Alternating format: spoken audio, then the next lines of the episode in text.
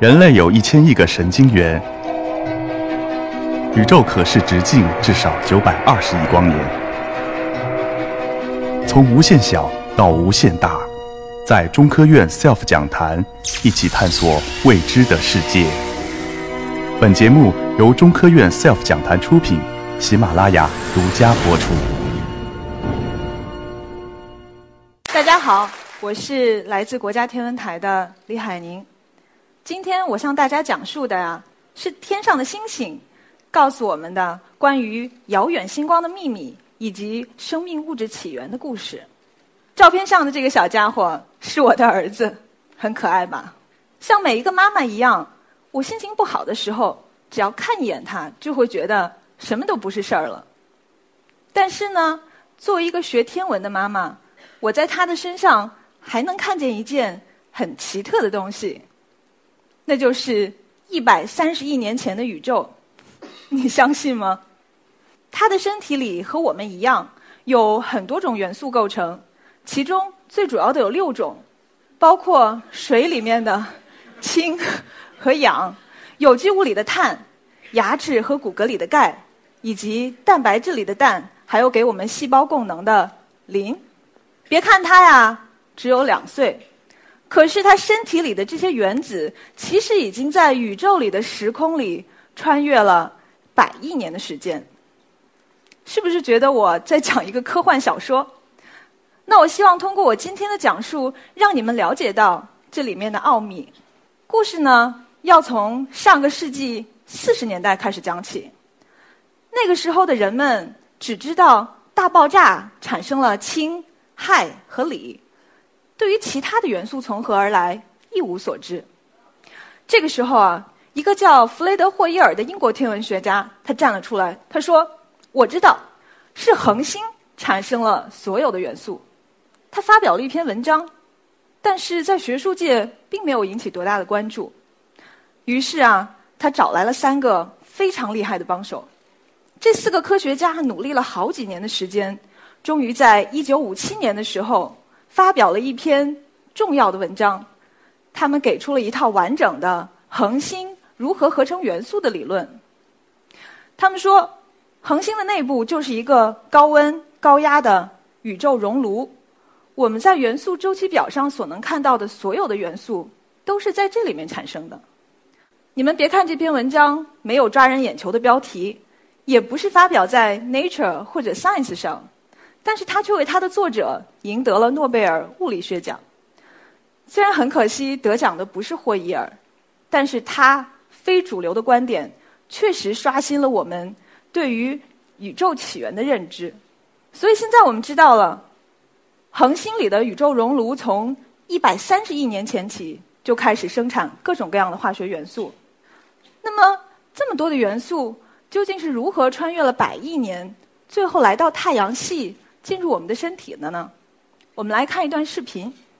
大约在一百三十七亿年前，砰的一声，宇宙大爆炸了。宇宙花了大约三分钟的时间，产生了大量的氢、一些氦和极其微量的锂。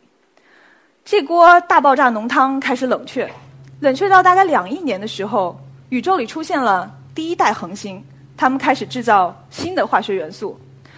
这些恒星非常明亮而庞大，它们用极其壮烈的方式，超新星结束了自己短暂的一生，而它们所生产的这些化学元素被喷射到四面八方，并且呢，被遗传给了下一代恒星。就是这样子，一代又一代的恒星，可谓前赴后继，使得我们宇宙当中化学元素的种类和数量不断的增加，直到有一天。恰好能够形成太阳系的生命了，我们就出现了。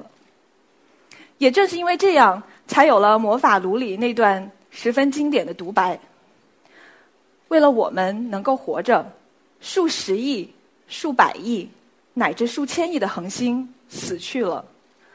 我们血液里的铁，我们骨骼里的钙，我们每一次呼吸的氧，所有这些，都是从。地球诞生很久之前的星星的熔炉里炼制出来的，这是一张大家都很熟悉的元素周期表。有没有人一看到它就觉得头大？不过我告诉你，天文学家非常人性化，他们发明了一张特别的元素周期表。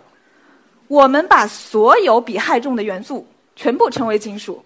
注意是所有比氦重的元素，不仅仅是我们日常概念中的金属。那么这些金属元素的总和就叫做金属含量。随着宇宙啊不断的变老，金属含量这个雪球也越滚越大。每一代新诞生的恒星，它的身体里的金属含量都会比它的祖先上一代稍微多那么一点点。一直到了今天，这些小鲜肉恒星们，它们已经继承了成千上万代恒星的遗产。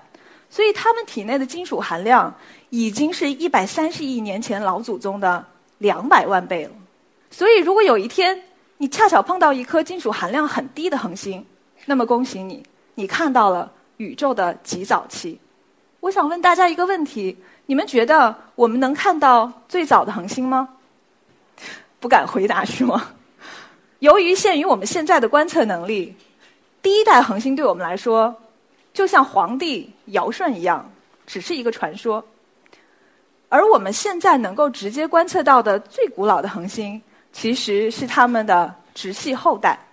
这些恒星啊，还来不及攒多少金属，所以我们叫它们贫金属星。别看这个名字不怎么样，但是它们对于宇宙演化的意义啊，可一点儿都不贫。如果说现在的宇宙有一百岁，这些贫金属星出生的时候，宇宙还没有上学，所以在他们的身体里隐藏了许多宇宙婴幼儿时期的重要信息。这也是为什么天文学家亲切地称它们为宇宙化石。那么，关于我们人类生命元素的起源，还有很多的疑问。比如说，我们血液里的铁，我们骨骼里的钙，究竟第一次产生在宇宙是什么时候？宇宙早期的化学成分和今天的我们之间，是不是有一些相似的地方？提取这些贫金属星的化学成分，就成为我们获得答案的唯一途径。我想问：如果现在让你去提取一颗恒星的化学成分，你打算怎么做呢？我已经听见有剧透了。显然，我们不能把星星搬回实验室或者办公室来研究，所以天文学家要用望远镜来观察它们。一说到观星，天文爱好者们该激动了。每个人的脑海里都会出现各式各样、美轮美奂的星空。不过呀，我眼中的星星跟这些都不一样。这就是我看到的星星。这个其实是一条二维的恒星光谱。你们看到横向的每一层，是我们眼睛所能看到的不同颜色的星光，而这些竖线呢？则是炙热的星光在穿过较冷的外层大气时，在特定的波长产生的吸收。也就是说，这每一条暗线都是某一个元素在星光里给我们留下的特定信息。我给大家看一张图，觉不觉得二维光谱和这个图有几分相似呢？这个图是人类的基因图谱，所以我觉得说恒星光谱隐藏了恒星的基因。一点都不为过。可是，我们该怎么来提取这些基因呢？这就要用到我们天文研究上更常见的一维光谱了。看到这个光谱，大家有什么感觉？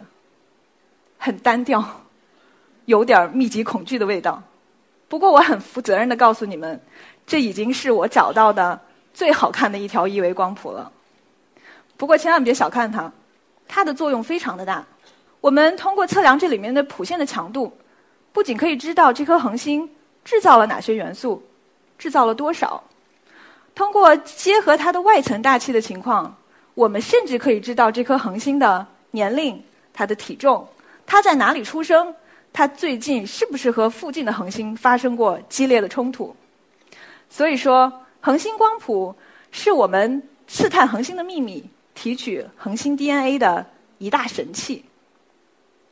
也正因为是这个原因，我在博士期间选择了它作为我的研究方向。我还记得第一次和我的导师讨论研究课题的时候，他给了我两条光谱，让我选：你是要做和太阳差不多的年轻恒星呢，还是要去研究贫金属的古老恒星？你们要选会选哪个？